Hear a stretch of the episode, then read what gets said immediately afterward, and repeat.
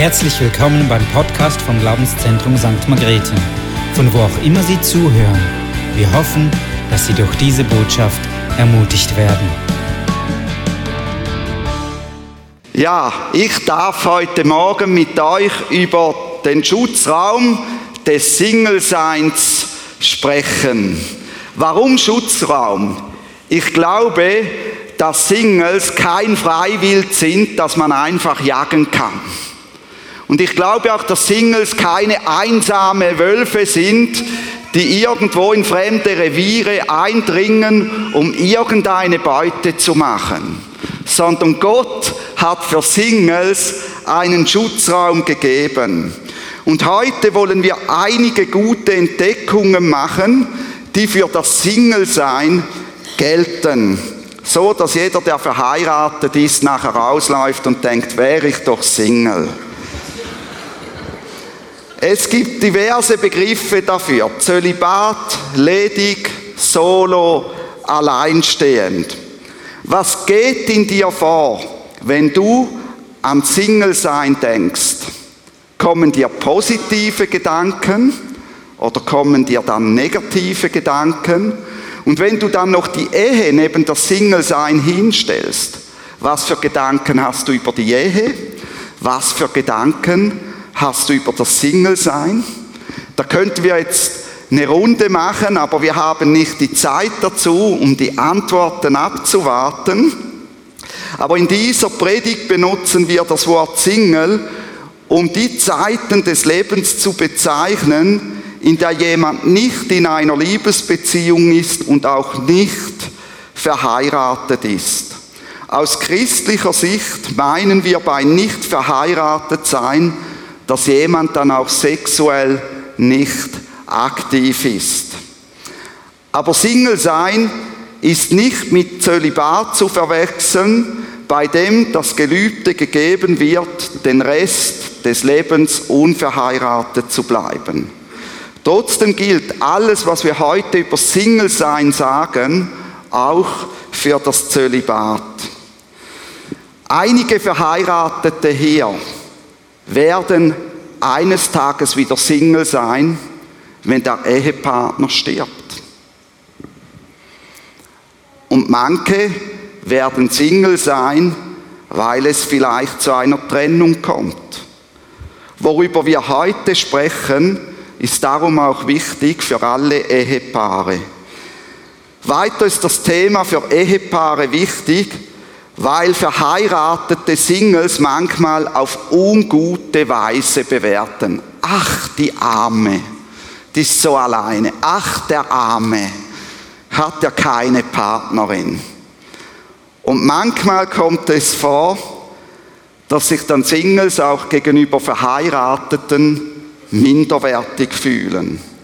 Und ich hoffe, dass sich unser Bild vom Single-Sein heute erheblich verändern wird so dass wir das verheiratet und Single sein ab heute richtig sehen und bewerten. Jesus selbst wertet das Single-Sein auf. Jesus ist Single und er wertet das Single-Sein, aber auch die Ehe auf, indem er beides noch etwas Größerem und Wichtigerem zuordnet dem kommenden Reich Gottes. Beides ist ein Bild für etwas noch Besseres, das kommt. Und damit gibt Jesus zu seiner Zeit den Singles einen gleichwertigen Platz in der Gesellschaft, denn im Judentum galt das Single-Sein als zweitrangig, galt das als nicht erfüllt. Römische Bürger waren übrigens von Gesetzes wegen sogar einige Jahrzehnte lang verpflichtet zu heiraten, sonst wurden sie mit einer Buße bestraft. Das ist die damalige Zeit. Und sind wir ehrlich, viele denken insgeheim, nicht verheiratet zu sein bedeutet noch nicht verheiratet zu sein. Oft glauben wir, das Single-Sein ist wie ein schlechter Warteraum auf die Ehe.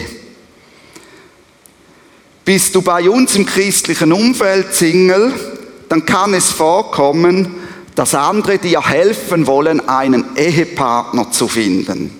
Die denken dann, ach komm, hier ist eine Single-Person. Wir helfen dieser Person, sie ist noch nicht verheiratet. Und ich habe in der christlichen Szene schon Verkupplungsversuche miterlebt. Ich finde das nur ekelhaft. Wisst ihr, was das Problem ist? Der Single denkt dann wirklich, dass das Single-Sein eine nicht erstrebenswerte Zeit ist, die man schnellstmöglich mit einer Ehe beenden sollte. So ein Quatsch. Damit wird das Single-Sein völlig abgewertet.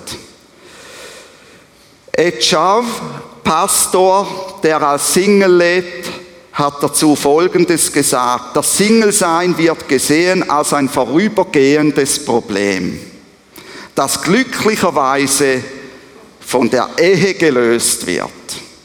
Man bringt uns bei, wie wir bis zur Hochzeit überleben.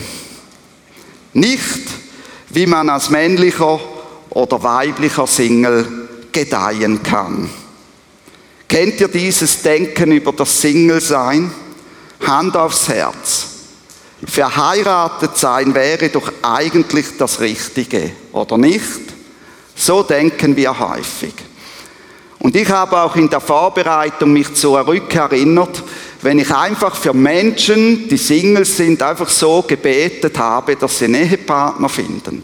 Ich habe sie nicht mal gefragt, ob sie das wollen. Aber eigentlich mache ich mit dem eine Deutung und sage, schau, du bist halt einfach noch Single und erst wenn du einen Ehepartner hast, bist du vollwertig. Jesus sieht das anders. Er macht etwas Radikales.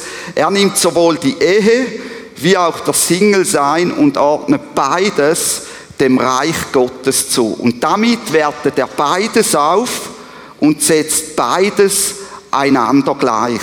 Und wir wollen jetzt Aussagen in Matthäus 19, 1 bis 12 über die Ehe und das Single-Sein anschauen. Und damit wir diesen Text, den wir jetzt dann anschauen, richtig einordnen können, will ich einige Erklärungen vorweg machen. Im Judentum verstand man unter 1. Mose 2.18, es ist nicht gut, dass der Mensch allein sei, ich will ihm ein entsprechendes Gegenüber machen, als einzige legitime Lebensform die Ehe mit den Bibelstellen, die ihr auf der Folie seht, mit dem Ziel, sich zu vermehren. Das war auch zur Zeit Jesu der gemeinsame Nenner unter den Juden. Trotz dieses Auftrags, den Gott gegeben hat, wertet das Alte Testament Singles aber nicht ab. So sehen wir namhafte Personen, die Singles waren. Josua, ich aber mein Haus wollen dem Herrn dienen, aber er war Single. Elia, Elisa, Jeremia, Daniel und Johannes der Täufer. Für Juden war es zur Zeit Jesu auch Gepflogenheit, dass eine geschiedene Person wieder heiratet. Das war die gemeinsame Grundlage, man ist verheiratet. Es gehörte sich nicht, Single zu sein, weil man dem Auftrag Gottes nicht nachkommen konnte.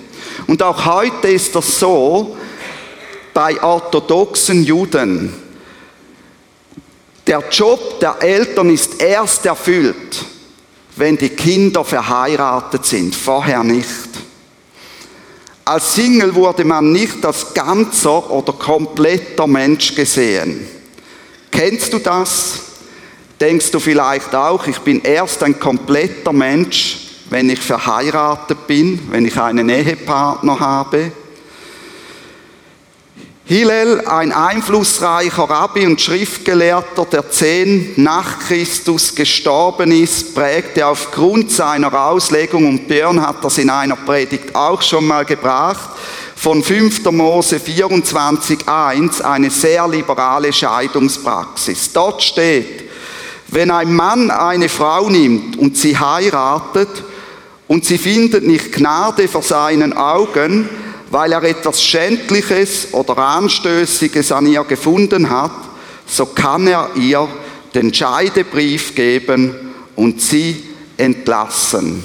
Und Hillel lehrte, dass sich ein Mann aus irgendeinem beliebigen Grund von seiner Frau scheiden lassen könne, wenn er etwas Anstößiges an ihr findet. So eben, wenn sie schlecht kocht, das Essen versalzt, wenn sie weniger schön aussieht wie eine andere Frau, dann konnte er sie entlassen und die andere heiraten.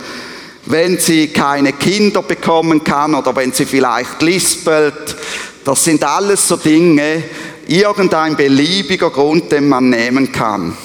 Und eine solche Praxis wertet die Ehe absolut ab und sieht sie nicht als kostbare Beziehung. Stimmt's? Die Beziehung wird nicht mehr als kostbar gesehen. Und so sprechen die religiösen Führer der damaligen Zeit Jesus direkt auf diese Lehre an und sagen in Matthäus 19.3, ist erlaubt, dass sich ein Mann aus irgendeinem beliebigen Grund von seiner Frau scheidet? Und Jesus erwertet die Ehe auf, indem er diese Haltung korrigiert und Scheidung als einen seltenen Ausnahmefall bezeichnet. Er sieht die Ehe als eine kostbare Beziehung. Und Jesus beruft sich bei der Antwort auf den Schöpfungsbericht in der Bibel und gibt so dem geschriebenen Wort Gottes Autorität. Er sagt, habt ihr nicht gelesen? hätte es auch eine Frage an uns. Lesen wir die Bibel? Wissen wir, was in der Bibel steht? Habt ihr nicht gelesen, dass der Schöpfer sie am Anfang als Mann und Frau erschuf? Darum wird ein Mann Vater und Mutter verlassen und sich mit seiner Frau verbinden und die zwei werden ein Leib sein. Was Gott zusammengefügt hat, soll der Mensch nicht scheiden.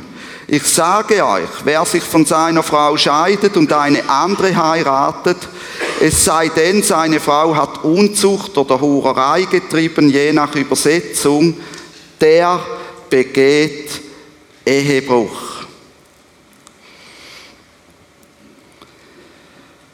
Jesus geht in seiner Begründung für die Antwort auf die, den Schöpfungsbericht zurück, also auf einen Zeitpunkt, als Gottes Ordnungen noch intakt waren. Nun mit seinem Kommen sollen eben diese Ordnungen wiederhergestellt werden. Jesus ordnet die Ehe ein in den Horizont des Reiches Gottes, welches durch ihn auch auf dieser Erde anbrechen wird und wertet sie damit deutlich auf. Paulus sieht die Ehe später als ein Bild, das auf etwas Größeres, als auf etwas Besseres hinweist. Die Ehe von Jesus mit seiner Braut, der Gemeinde. Und glaub mir, die Hochzeit, die mit Jesus stattfindet, ist für einen Gläubigen noch viel schöner als die Hochzeit mit seiner Ehefrau oder seinem Ehemann. Die Jünger zeigen anschließend, dass sie gut verstanden haben, dass Jesus hier eine strenge Lehre bringt, welche Ansprüche an die Eheleute stellt. Und so stellen die Jünger fest in Matthäus 19,10. Wenn es zwischen Mann und Frau so steht, ist es besser, gar nicht zu heiraten. Hast du das auch schon gedacht? Sie sind sich nämlich nicht sicher, ob sie die Arbeit und Hingabe schaffen, welche für die Ehe nötig sind und stellen deshalb eigentlich die Frage nach der Alternative. Sie sagen eigentlich, dann ist es besser, Single zu sein, als verheiratet zu sein. Amen. Ja, kommt zögerlich.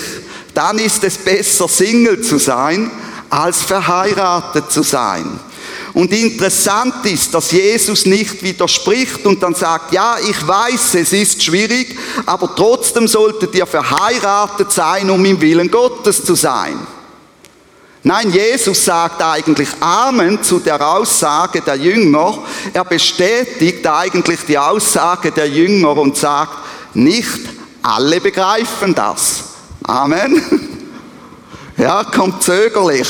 Ich weiß, jetzt wird schwierig.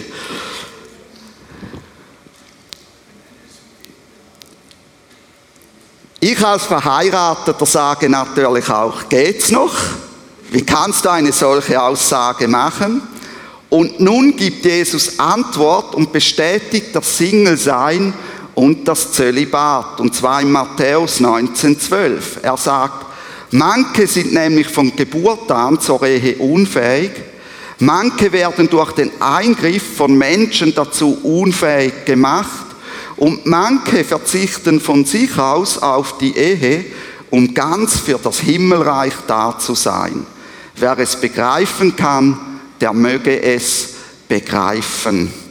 Für die Juden gab es zur Zeit Jesu zwei Gründe, warum ein Mensch berechtigterweise nicht als Single leben konnte. A, wenn er zur Ehe unfähig geboren wurde.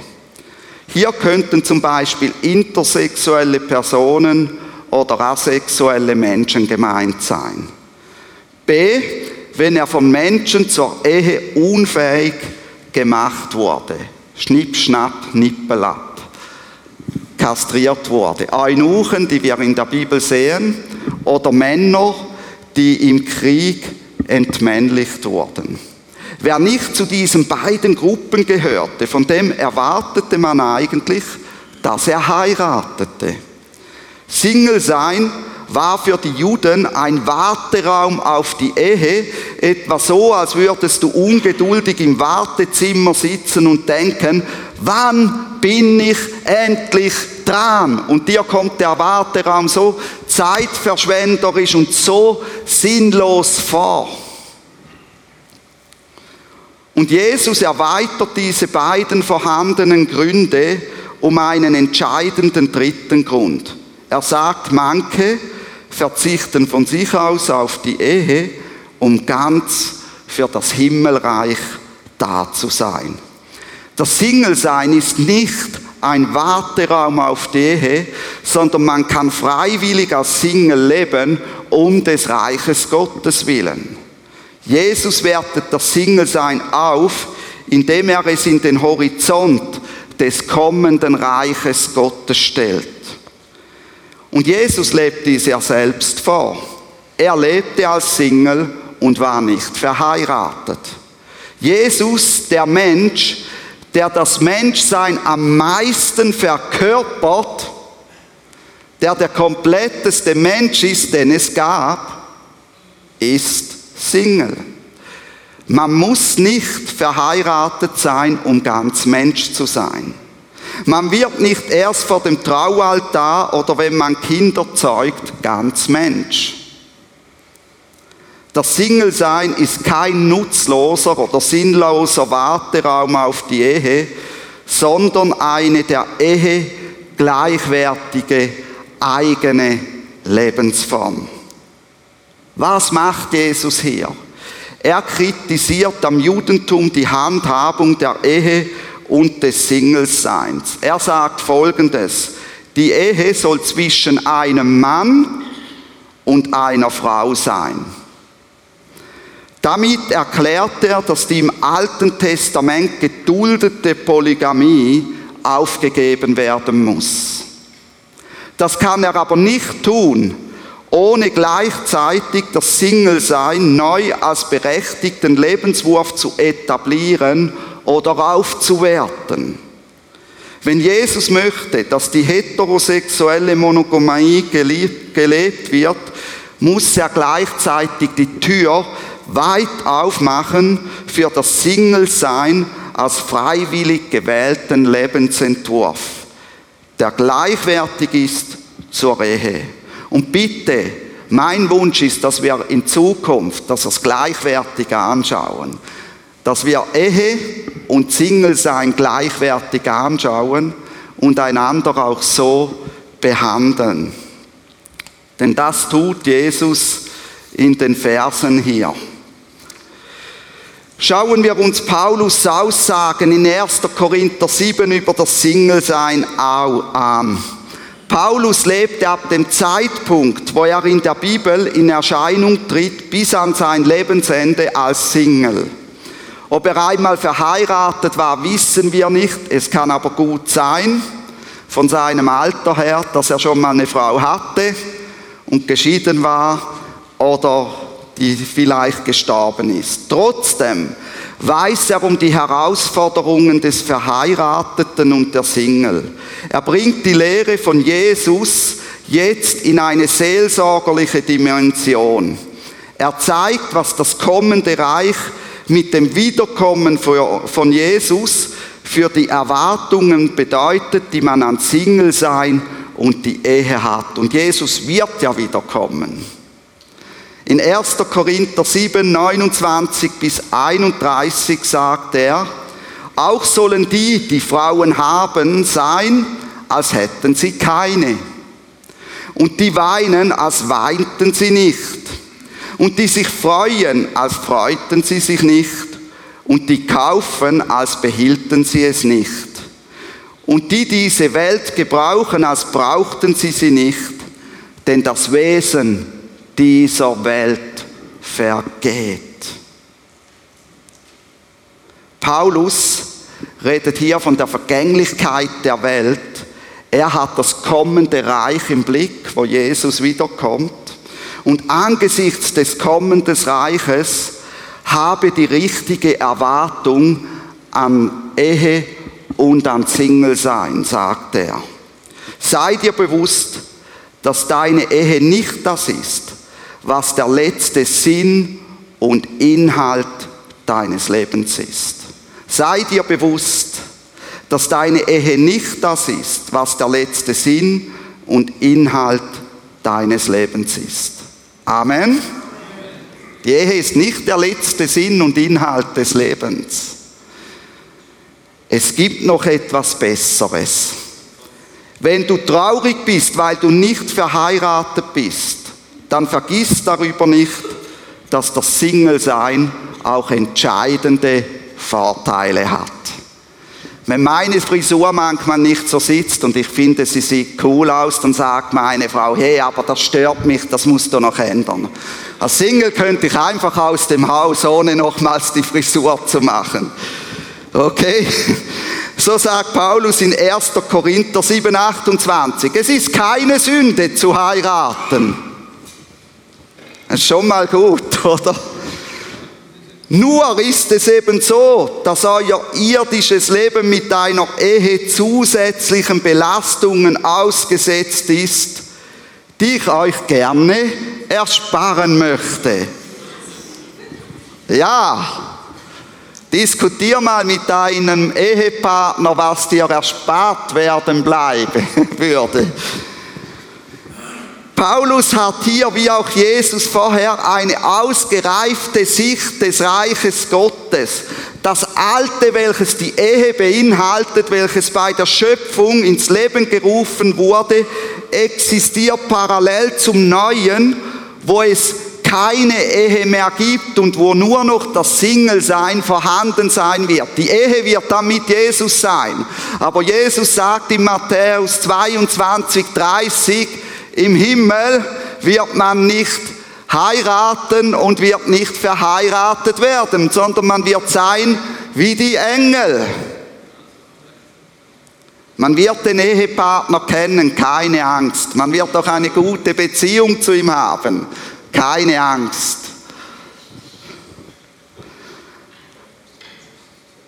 Jesus wie auch Paulus bringen das Alte und Vergehende, die Ehe, wie auch das Neue und das Kommende, das Single-Sein miteinander in eine Ausgewogenheit. Und wir sollen uns nicht in Trauer verlieren, wenn wir unverheiratet sind. Alles, Single sein und Ehe, muss im Licht des kommenden Zeitalters verstanden werden. Alles muss vom Reich Gottes motiviert und bestimmt sein. Wir heiraten wegen dem Reich Gottes und auf das kommende Zeitalter hin. Wir sind Single wegen dem Reich Gottes und auf das kommende Zeitalter hin. Habe eine biblische Sicht, um zu heiraten oder Single zu sein. In traditionellen Kreisen, Kulturen heiratet man tendenziell, weil die Familie und die Gesellschaft es erwartet. Man heiratet für den anderen. Single zu sein bedeutet in diesem Denken seine Rolle nicht wahrzunehmen oder ein Mensch zweiter Klasse zu sein. Mit dir stimmt etwas nicht, sonst hättest du schon lang einen Mann oder eine Frau. Hast du Charakterprobleme? Oder was geht bei dir ab? In vielen traditionellen Kulturen ist es beschämend, unverheiratet zu bleiben. Und in westlichen Kulturen, da wo wir sind, heiratet man eher für sich selbst und ist Single für sich selbst. Hier herrscht ein Individualismus, der sagt, heirate, um dein Anlagekapital zu verbessern. Welche Aktie bringt mir am meisten Gewinn? Heirate jemanden, der dich glücklicher macht oder für die ersehnten Kinder sorgt. Der künftige Ehepartner sollte jemand sein mit einem guten Abschluss, aussehen wie ein Modell, genug Finanzen haben, Eltern, die nur da sind, wenn es sie braucht und, und, und. Darum hat mich meine Frau ja geheiratet. Jawohl. Wenn diese Person dann nicht auftaucht, dann lebe ich lieber für mich selbst als Single. Wie merkst du, ob deine Gedanken und Gefühle über Ehe und Single sein von einem dieser beiden Wertesysteme bestimmt sind. Du merkst es, wenn du dich daneben fühlst, weil du nicht verheiratet bist oder keine Kinder hast.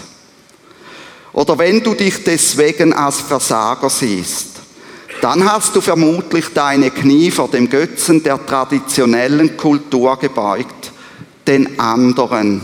Du willst die anderen zufriedenstellen. Sie bestimmen dein Leben und nicht Gott.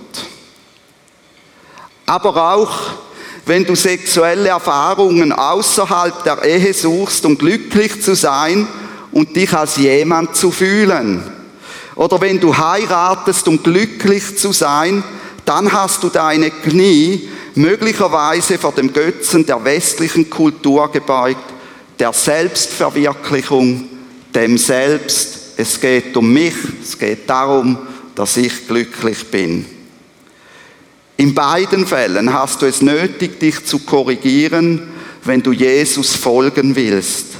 Stelle die Ehe wie auch das Single-Sein in den Horizont des Reiches Gottes und beides wird aufgewertet. Es soll dir ums Reich Gottes gehen. Gerade in der Sexualität ist es wichtig, aus Sicht der christlichen Weltanschauung zu fragen, was das Single-Sein und was die Ehe eigentlich ist. Und hier sehen wir eine radikale Sicht, die von Christopher West so formuliert wird. Der christliche Zölibat ist eine mutige Deklaration, dass der Himmel eine Wirklichkeit ist und dass er es wert ist, alles dafür zu verkaufen. Ist dir der Himmel, das Reich Gottes es wert, alles dafür zu verkaufen? Jesus bringt zwei Beispiele in Matthäus 13. Einerseits mit einem Schatz und einer Perle, wo Leute alles dafür hergeben, um das zu bekommen. Stanley Hauerwas stellt fest, Ehe, Familie und Zölibat und ich füge hinzu auch die Zeit des Singleseins sind Berufungen, die dem Bau einer anderen geistlichen Gemeinschaft dienen. Wie wertet Jesus die geistliche Familie? Als seine Mutter und Brüder kommen und Jesus war in der Menschenmasse drin, sie sind nicht zu Jesus hingekommen, da wollten sie Jesus aus der Menschenmenge rufen und sagten, Jesus, du musst zu uns rauskommen. Deine Familie aus Fleisch und Blut ist jetzt hier. Und was macht Jesus in Matthäus 12, 46 bis 50? Er fragt, wer ist meine Mutter und wer sind meine Brüder? Und er streckte die Hand aus über seine Jünger und sprach, siehe da, das ist meine Mutter und das sind meine Brüder. Denn wer den Willen meines Vaters im Himmel tut, der ist mir Bruder und Schwester und Mutter. Jesus ging nicht zu ihnen hinaus, obwohl es die Familie aus Fleisch und Blut war.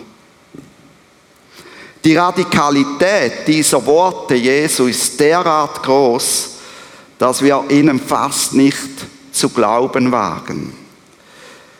Teil der geistlichen Familie von Jesus zu sein, ist wichtiger als zu heiraten und eine biologische Familie zu haben. Amen.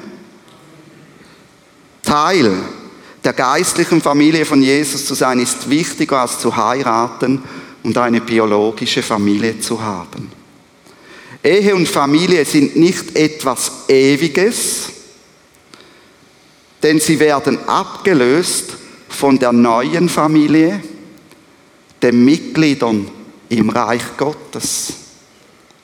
Die Ehe, die Familie aus Fleisch und Blut, ist ein Provisorium.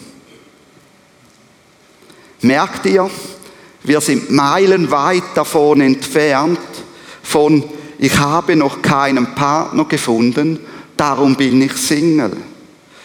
Das Single-Sein ist kein Warteraum auf die Ehe, sondern wie die Ehe auch eine Vorbereitungszeit, ein Vorbereitungsraum auf die Ewigkeit, auf das kommende Reich Gottes hin. Jesus lädt uns alle ein, Singles und Verheiratete gemeinsam mit ihm zu rufen, wer ist meine Mutter und wer sind meine Geschwister? Das hier sind meine Mutter und meine Geschwister. Und das will ich jetzt mit jedem, der Jesus von Herzen nachfolgt, tun, dass wir das laut aussprechen. Ich zähle von drei runter auf null und dann kannst du das mit mir sagen. 3, 2, 1, 0. Wer ist meine Mutter und wer sind meine Geschwister? Das hier sind meine Mutter und meine Geschwister. Schau dich mal rum.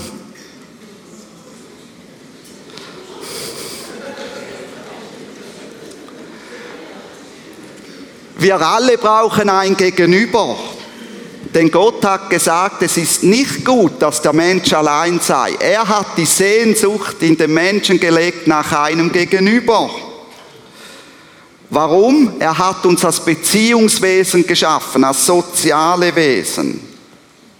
Noch kein Mensch ist gestorben, weil er keinen Sex hatte. Aber schon viele Menschen sind gestorben, weil sie einsam waren, weil sie niemand mehr hatten. Und da hat man auch so Tests gemacht mit kleinen Kindern, die gestorben sind. Und darum ist es so wichtig, offene Häuser für Glaubensgeschwister zu haben und mit Glaubensgeschwistern unterwegs zu sein. Sie werden nämlich zu unserem Gegenüber, diese Glaubensgeschwister. Und noch ein Punkt, die Fülle liegt in Jesus und nicht in einer anderen Person. Die Fülle liegt nicht in meiner Ehefrau, sondern in Jesus. Und für meine Ehefrau liegt die Fülle nicht in mir, auch wenn ich mir das wünschen würde, sondern in Jesus. Diese Aussage gilt für Verheiratete wie auch für Singles. In Kolosser 2, 9 bis 10 heißt es, denn im richtigen Ehepartner wohnt die ganze Fülle und ihr seid zur Fülle gebracht im richtigen Ehepartner. Halt, stopp, Amen. Nein, hier steht, denn in Jesus wohnt die ganze Fülle der Gottheit leibhaftig und ihr seid zur Fülle gebracht in ihm, der das Haupt jeder Herrschaft und Gewalt ist. In Kolosser 1,19 heißt es, denn es gefiel Gott in deinem richtigen Ehepartner, alle Fülle wohnen zu lassen. Nein, hier steht, denn es gefiel Gott, in Jesus alle Fülle wohnen zu lassen und durch ihn alles mit sich selbst zu versöhnen, indem er Frieden machte durch das Blut seines Kreuzes. In Epheser 1, 22 bis 23 steht, und das steht jetzt wirklich so hier, Gott hat Jesus alles unter die Füße gelegt und er hat ihn, der Herrscher über alles, zum Haupt der Gemeinde gemacht. Sie ist sein Leib und er lebt in ihr mit seiner ganzen Fülle. Er, der alles und alle mit seiner Gegenwart erfüllt. Jesus lebt mit seiner ganzen Fülle in der Gemeinde. Die Gemeinde ist ein Ort, wo wir Fülle erleben sollten aber er erfüllt auch jeden Einzelnen mit seiner Gegenwart.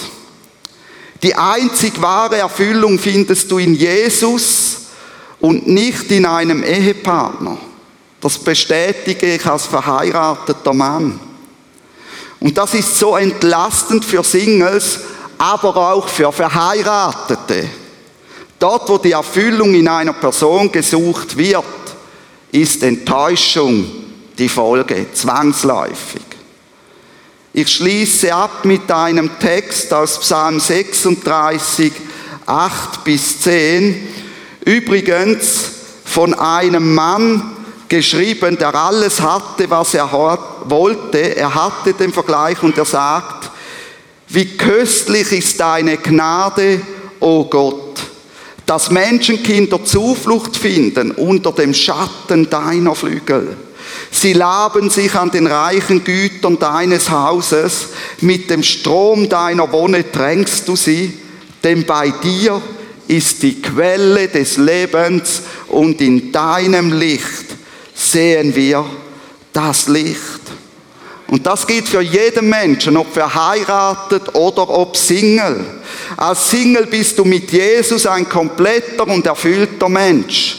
Als verheiratete Person bist du mit Jesus ein kompletter und erfüllter Mensch, nicht wegen deinem Ehepartner. So stehen Single sein und in einer Ehe sein gleichwertig nebeneinander. Amen. Trotzdem gilt das Spannungsfeld schon jetzt noch nicht. Wir leben noch nicht in der neuen, vollkommenen Schöpfung. Die Bibel schreibt von dieser vollkommenen Schöpfung. Deshalb deckt die Beziehung zu Gott im Hier und Jetzt nicht alle unsere Bedürfnisse ab. Ach, heiße Aussage. Aber ist deine Liebe zu Gott größer als die Bedürfnisse, so kannst du sie aushalten und dein Leben trotz Vorhandensein von ungestillten Bedürfnissen bejahen und genießen. Und jetzt kommt ein wichtiger Satz. Beide Singles und Verheiratete leben mit ungestillten Bedürfnissen. Diese weisen darauf hin, dass das Vollkommene, was wir in der Bibel sehen, Offenbarung 21, 22 und so weiter, noch kommt. Die Würde des Menschen ermöglicht es ihm, diese auszuhalten und trotzdem ein freudvolles Leben zu führen, bis das Vollkommene da ist. Amen. Und dann hat Gott uns noch Zusagen gegeben, die für Singles und Verheiratete gelten. Ich bin mit dir. Wenn du Single bist, ich bin mit dir. Wenn du einen schrecklichen Ehepartner hast, ich bin mit dir. Wenn du einen guten Ehepartner hast, ich bin mit dir. Ich bin dein Herr und Gott. Wenn du Single bist, ich bin dein Herr und Gott. Wenn du verheiratet bist, ich bin dein Herr und Gott. Und ich bin dein Versorger, wenn du Single bist. Aber auch wenn du einen Ehepartner hast, der das Geld nicht mehr nach Hause bringt, ich bin dein Versorger. Amen.